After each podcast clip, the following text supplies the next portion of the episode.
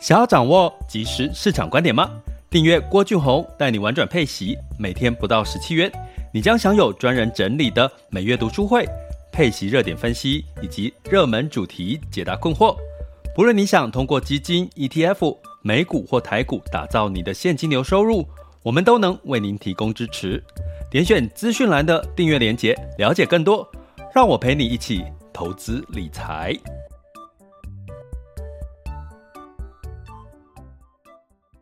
这里是郭俊宏带你玩转配息，给你及时操作观点，一个从投资人角度带你一起掌握全球市场的脉动，分析配息标的、美股、台股、A 港股即时热点，陪伴你不再害怕市场涨跌的风险，一起稳健财富成长。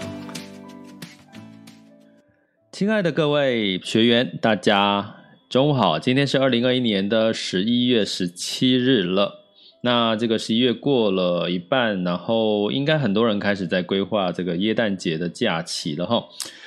呃，你会不会觉得有时候想一想啊，人生啊，如果可以有一份自己喜欢的工作，努力工作，然后呢，呃，就是透过投资理财帮你赚一些钱哈，这赚一些长期的这个未来的收入或者是现金流哈。然后呢，呃，另外一部分剩余的时间可以让你去这个跟朋友啦，跟这个家人呢，或者是生活，就是处于一个平衡的状态哈。呃，你不觉得这就是人生一个最大的幸福吗？哈，那当然，可能有一些朋友会跟我说啊，没有诶，我现在其实心情很不好诶，工作不顺诶，可能那个投资也没有赚到钱诶，可能那个呃想玩呢又不敢出去玩哈，那。其实呢，也不用太担心哈。我想跟各位讲的是，其实就像我们在讲投资理财一样，很多事情都是一个过程哦。也就是说，今天的股市涨跟跌，不代表未来你的财富就是现在的就是结果了啦哈。所以呢，你要练习自己哈，就是呃，把握当下现在的这个呃所有的资源，所有的这个呃好的机会。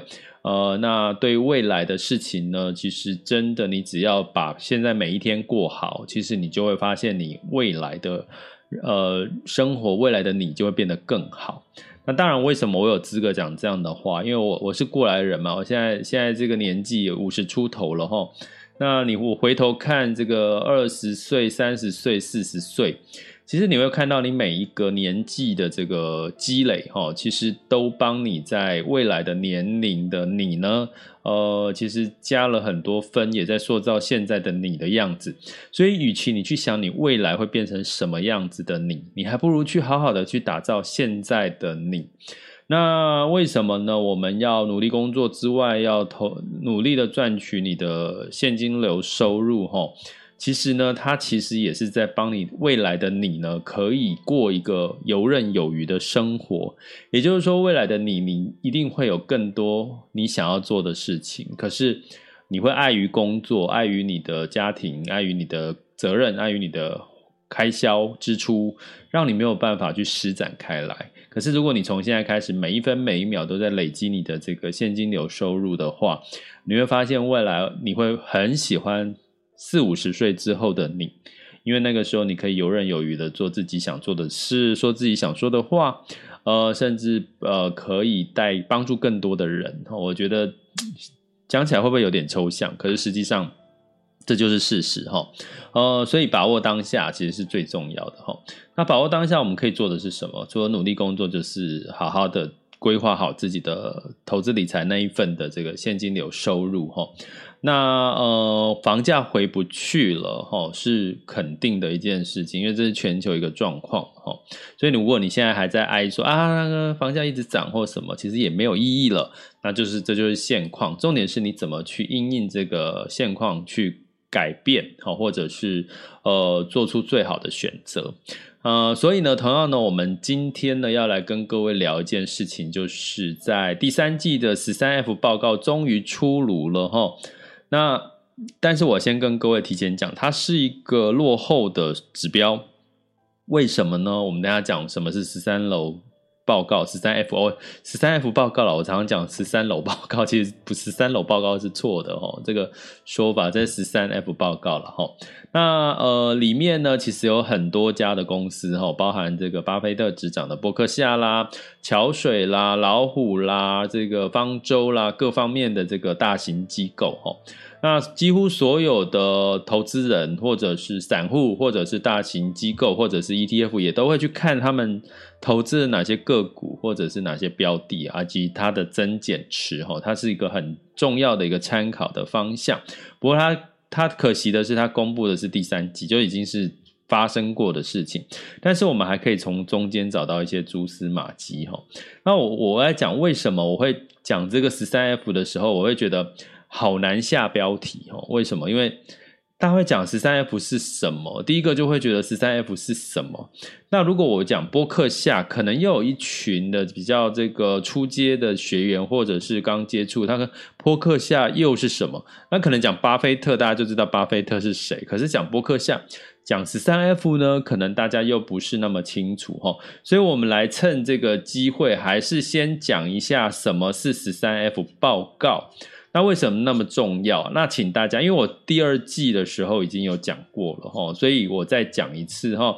那当然是呃，希望没有听过的人可以更比较了解哈，什么是这个十三 F 报告。好，那等我一下哈。那基本上呢。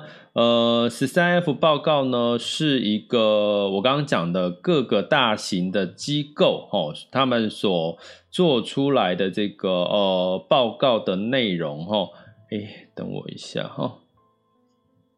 好。那基本上呢，它其实有被人家讲作是美股的风向球。那当然，除了投资美股，它其实还有投资其他国家或产业了哈。啊，不过跟各位预告一下，这个三 F 报告这一次有几个机构它出现我有点讶异的一个改变哈。呃，它投资的标的的增持有一些很大幅度的改变。那就请这个我们的这个订阅学员哈，这个在我们是预计周六上架十三 F 报告的这个详细的分析，以及这个增减持对于下一个机会的看法哈。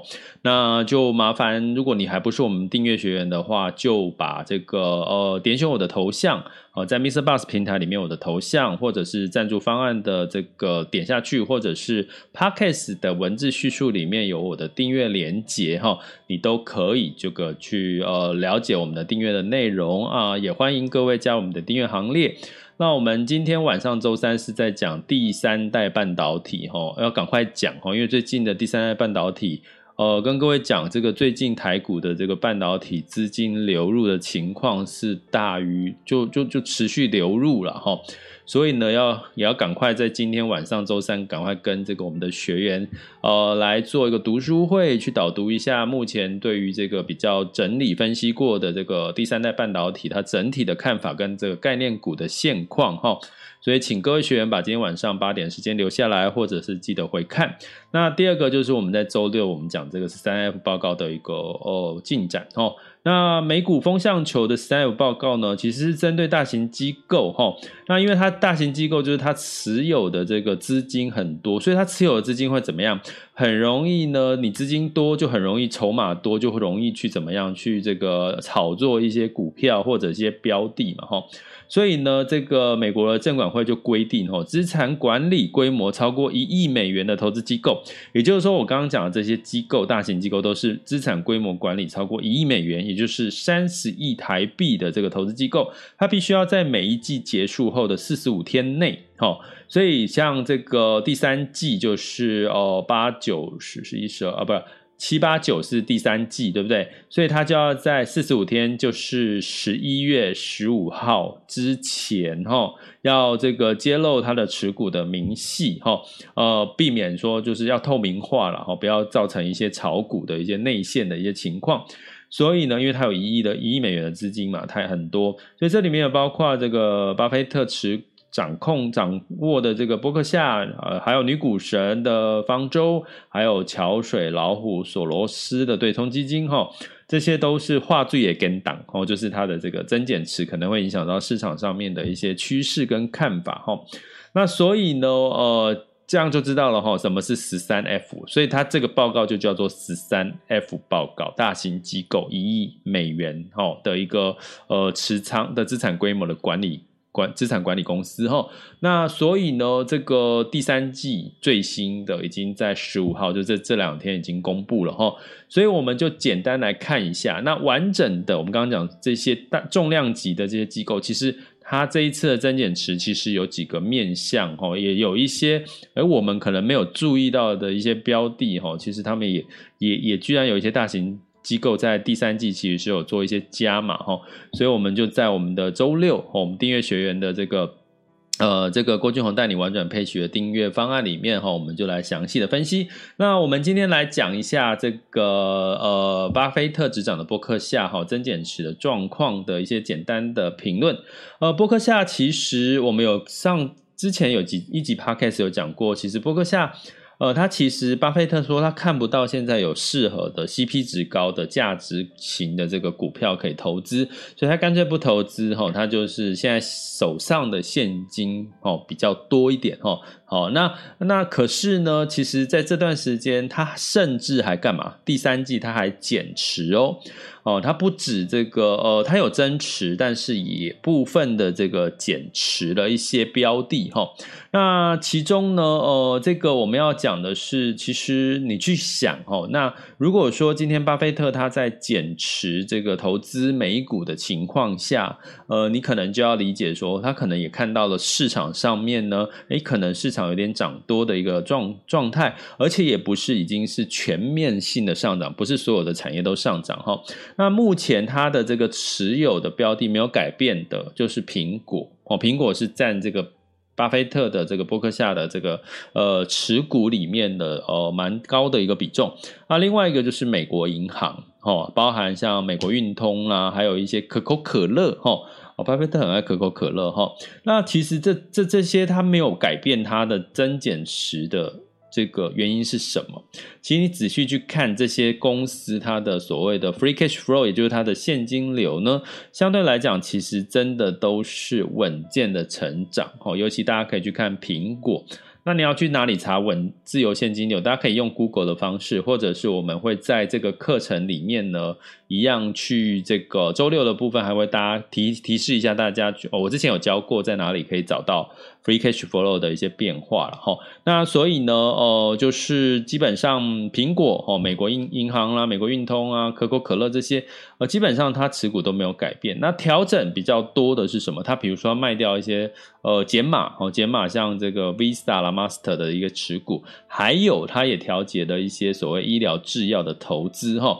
那医疗制药的投资呢，包含它之前买进的这个所谓的呃默沙东以及它的这个。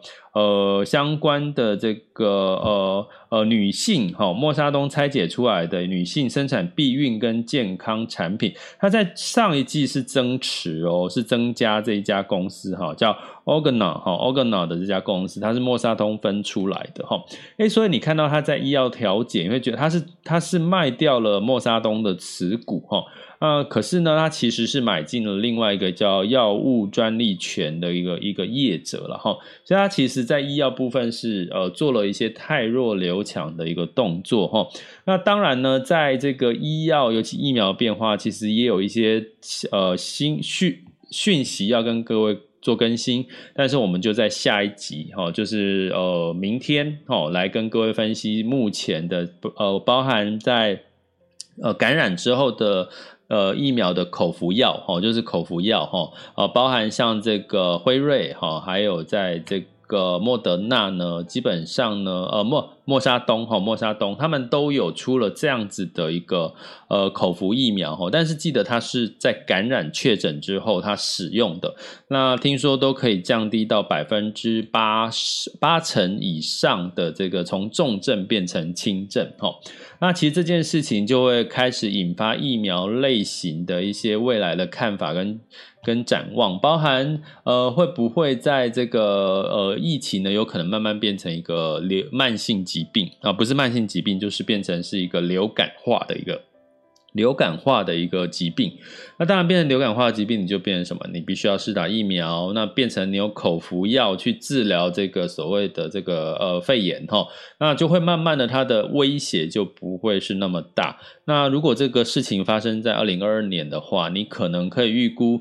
在医药的这个产业呢，可能还是要重回到这个包含像这个老年化的需求的相关的医药哈，还有其他类似的一个呃非疫苗哦。非疫苗类的一个所谓的这个持股哈，为什么？因为可能大家就不太需要这个真正施打施打这个呃太多的疫苗，比如说第三剂啊或什么，可能就这个需求就会慢慢下降哦。就就好像好比现在你从台湾看到的是，呃，现在台湾因为疫情呃几乎趋零，所以基本上呃愿意打疫苗的人也减少了哈。所以类似这样的趋势，如果在全球看来，哎，其实这些所谓的所谓之前的莫德纳啦。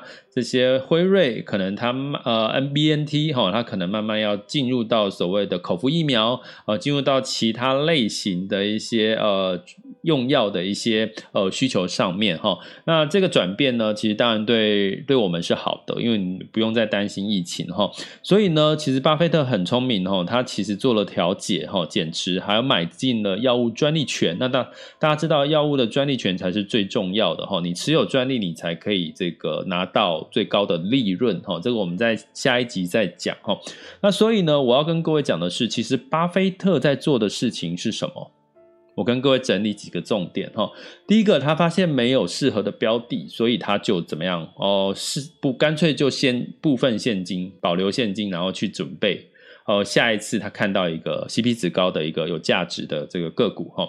第二个，它的核心的资产，我刚刚已经讲过，苹果、巴拉巴拉巴拉、可口可乐这些现金流 （free cash flow） 高的，它基本上完全没有动到它。哦，从上一季到这一季，哎，苹果前上一季还是上上季还增持咯。哦哦，它还增持了苹果，哦。那另外呢，哎，如果有一些比较偏卫星持股的，哦，像我刚刚讲，它就会做一些加减码，甚至它也会汰弱留强，会把未来的市场需求会已经开始在减少，它就卖掉。比如说在疫情那段时间，它卖什么？它卖所谓的航空，对不对？它卖航空类股。所以从这几个动作，如果说你认为你自己看你的现在的资产配置，你的投资没有没有得到你满意的结果，那你就看看巴菲特做了什么。第一个，你核心持股是什么？你有没有？你心中有没有概念？你有什么核心持股？就算市场涨跟跌，他还是持有这些核心持股哦。哦，这是巴菲特做的第一件事情。第二个事情是什么？他还是会怎么样？呃，去做一个所谓的呃，我们讲说，如果是卫星的标的，他会看市场需求，他会做一个叫做汰弱留强的一个动作。哦，汰弱留强的一个动作，这也是巴菲特也会做。他不是说抱着这些投资组合他就完全不动嘛，对不对？好，那第三个就是我们刚刚讲的，诶，如果找不到真正适合的标的，或者是现在他觉得市场真的涨多涨多了，你也可以怎么样？每天看着报纸，哦，等待下一波机会来临。哦，我们讲说，如果以去年的疫情三月来看，它其实不就是你可以等到一个等待一个很好的行情？如果那个时候你有你有现金，你不是满手股票的话，那现在的市场，哦，的确呢，它算不算涨多了？我们在后续在十二月会，呃，因为十二月已经。一定要开始讲二零二二年的这个整理报告了哈，会而且数据会比较清楚，所以我们在二零二二年，我们的订阅学员也都会有一个附赠一个这个二零二二年的上半年的一个趋势报告哈。所以到时候呢，当然是一个也是一个课程了哈，一个课程了哈。那所以呢，基本上呢，哦、大家就是学员就是跟着去了解，跟着跟着节奏慢慢去了解。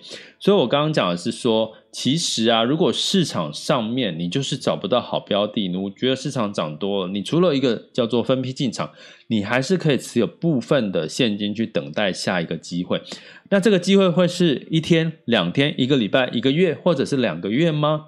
诶其实就考验你的耐心哦，哦，耐心有时候是很重要。其实，呃，跟各位说，我自己目前的确有一部分的一个获利的赎回呢，我其实现在还没有进场哈，也是在等待这个在第四季有没有一个比较，在这个利多出尽之后的有一个什么像样子的一个修正的变化。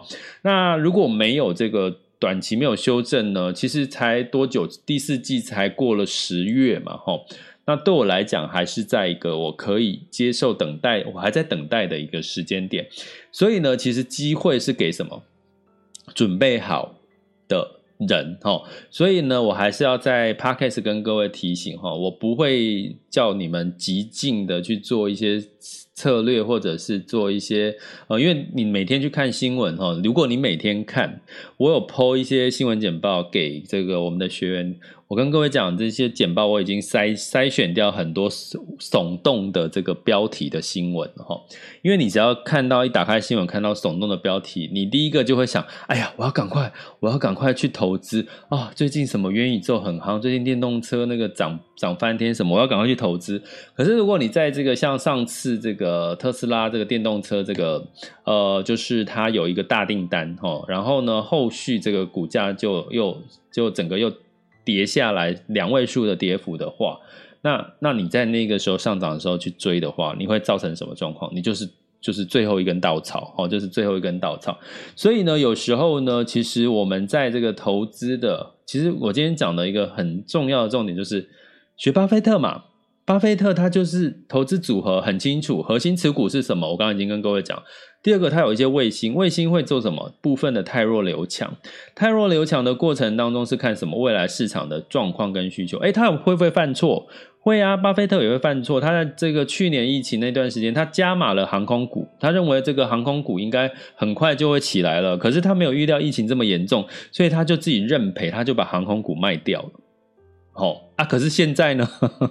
现在航空股呢，是不是？如果他他是不是看太早了？他是不是对航空股看太早？现在呢？诶，可能不一样哦。现在疫苗大家都施打两剂，全球是两剂普及率高了。诶，航空股解禁呢，包含这个运输什么，包含这个客运货运呢，都开始慢慢复苏了。诶，航空股航空股的光景好像有一点不一样，对不对？所以呢，这个就要因应什么市场的变化去做一些所谓的汰弱留强的一些。一些变动哈，所以这就是这个呃，这个巴菲特在做的事情。那如果你真的没有找到适合的标的，你就不要急嘛，客观冷静，看看报纸嘛，就是看看这个 Netflix 追个剧嘛，或什么哈，你总会记得我最后给你们这句话，就是市场一亿。我常常讲，我们以前那个时候有一个有一个剧哈，一亿市场，不管是多或空，你总是会有投资的机会。都会让你赚钱的机会哈，未来不管发生什么事情，你一定都会有赚钱的机会。你只要把这句话记在心里，当你在急，当当你在开始冲动的时候，只要记得我说的这句话。郭俊宏说过这句话说，未来的市场不管多或空，你随时都会有赚钱的机会。把这句话记下来之后，你就会心态就会开始慢慢冷静下来，哦，莫急莫慌，哦，那到时候机会来的时候，诶像九月嘛，我跟各位分析，九月的时候就是一个加码的一个好的时机点哈，所以从这样子的一个呃呃节奏，巴菲特的节奏哈，不是我讲的，巴菲特也在做这样的事情，那你呢就做跟巴菲特做一样的事情嘛，学成功的人是做对的事情就好了，不是吗？好，这就是我们今天要跟各位分享，从这个十三 F 报告，然后进看到巴菲特做的一些呃重点，好给大家呃参考。接下来进入到二零二一年十一月十七日的全球市场盘势轻松聊。好的，那在进入到周三了哈，在这个美股哈，真的是强强还是很强哈。原因是什么？因为这个十月份的零售销售数字呢，呃，比九月份又多了一点七 percent 哈。呃，那当然是这个超乎市场的预期哈。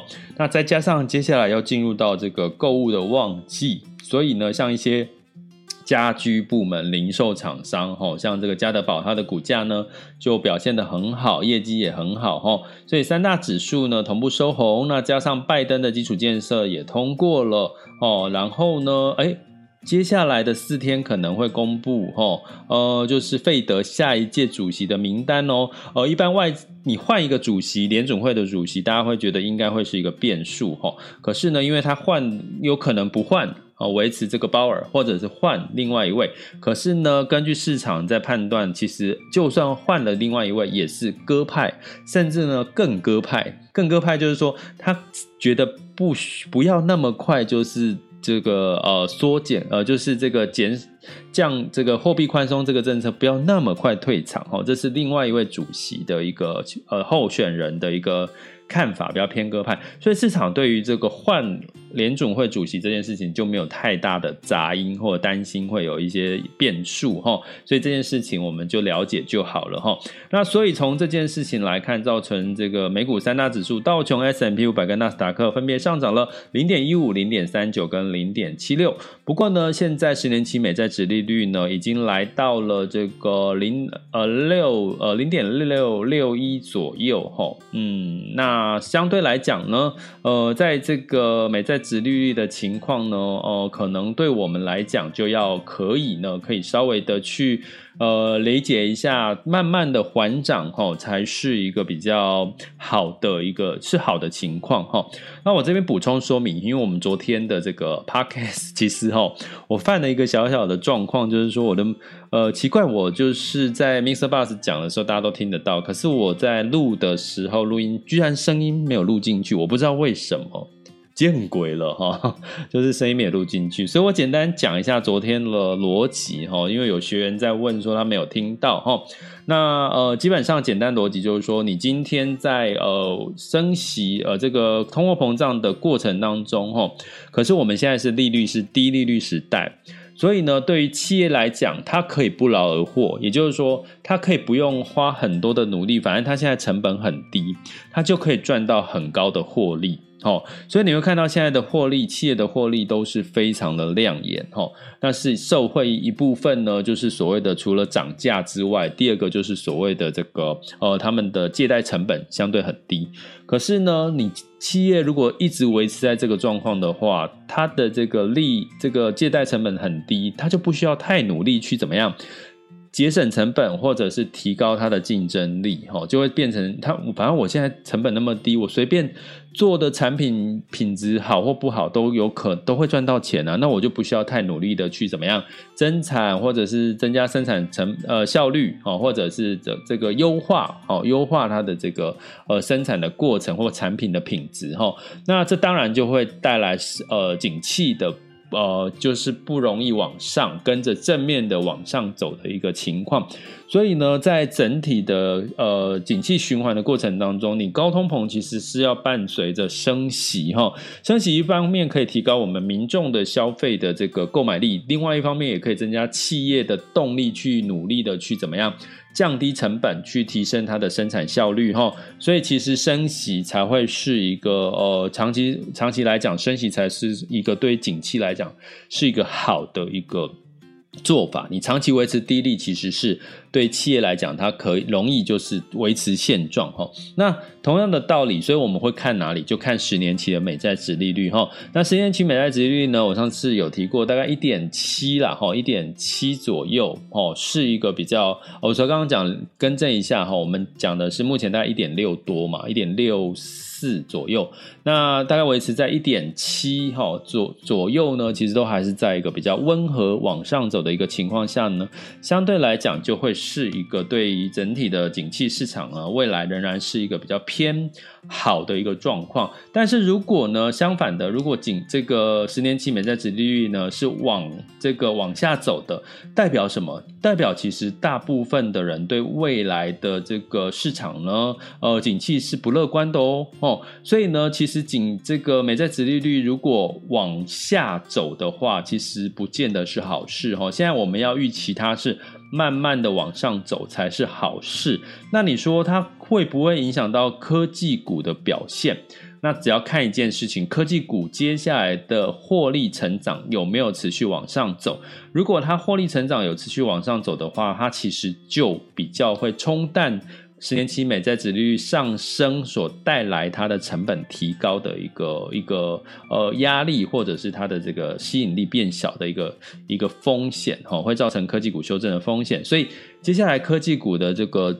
产业的获利情况，坦白讲就是非常的就非常重要了哈，哦、呃，所以我们是补充一下上一集的 Podcast 的这个，我们没有没有讲，就是没有办法上 Podcast 的一个呃补充说明哈。那当然呢，你可以怎么样，就是加入我们的订阅行列，因为我们每一个月都会有哈，每一次的这个课程都会有。前面有提到，现在最新的一些市场上面的景气数据，或者是景气的一些预期，还有一些所谓的呃产业的这个呃成长获利的预期哈。那当然，这都是这个国外的这个报告的数据哈。那相对来讲，你事先知道这些数据，你就会知道接下来你可能要重压哪一些产业，或者是要。淘汰哪一些产业哈？相信对于这个学员都会有更大的帮助哦。所以呢，就是欢迎加入我们的订阅行列，在 Mr. Bus 点选我的头像，或者是这个赞助方案，或者在我们的 Podcast 或各个平台的这个这个文字叙述上面的订阅链接点下去。就会看到我们的订阅的方案，所有我刚刚讲的内容呢，跟这个服务哈，都在这个我们的订阅方案里面都有哦，欢迎加我们的订阅行列。那进入到欧股呢，欧股其实表现也是一个缓涨的格局哈，因为大家知道哈，现在美中关系呢其实稍微缓和，因为他们这个拜习在视讯会议了嘛哈，看起来是还蛮和乐的哈，所以这个呃 ECB 主席呢呃。就相对来讲呢，就他重申说，其实目前哈，可能市场上面呢，可能还是在对这个呃货币宽松还是比较适合欧洲的，所以让欧洲的股市呢，呃，在创了这个呃。高点哈，那甚至一些财报哈，一些零售销售业的财报表现也是不错。再加上欧洲七到九月的经济成长率大概是符合预期的哈，二点二 percent 符合预期，所以看起来这欧洲的确是在复苏迈向成长的阶段哈。